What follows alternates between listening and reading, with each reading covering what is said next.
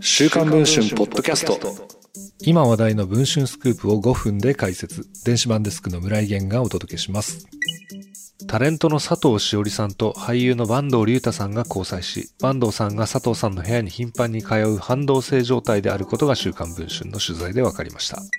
ヒルナンデスや王様のブランチなど数多くのレギュラー番組を抱える佐藤さん。芸能界きっての好感度を誇る女性タレントに初ロマンスです。一方の坂東さんはニューヨーク生まれ北海道育ち、2017年8月に俳優デビューを果たしています。2021年に放送された真犯人フラグをはじめ、現在数多くの映画やドラマに引っ張りだこの新進気鋭の若手俳優です。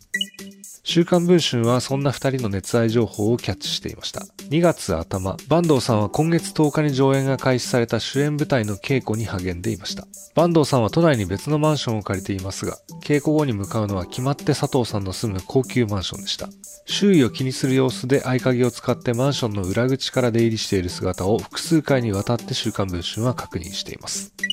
週刊文春は佐藤さん、坂東さんの所属事務所に交際や反同性について質問状を送ったところ、佐藤さんの事務所は交際や同性の事実はありません。坂東さんの事務所は交際や反同性の事実なしなどと回答しました。笑ってこらえてがきっかけで始まった反同性愛。一体どのような結末を迎えるのでしょうか。この続きは週刊文春の電子版の方でお読みください。それでは本日のポッドキャストこの辺りで。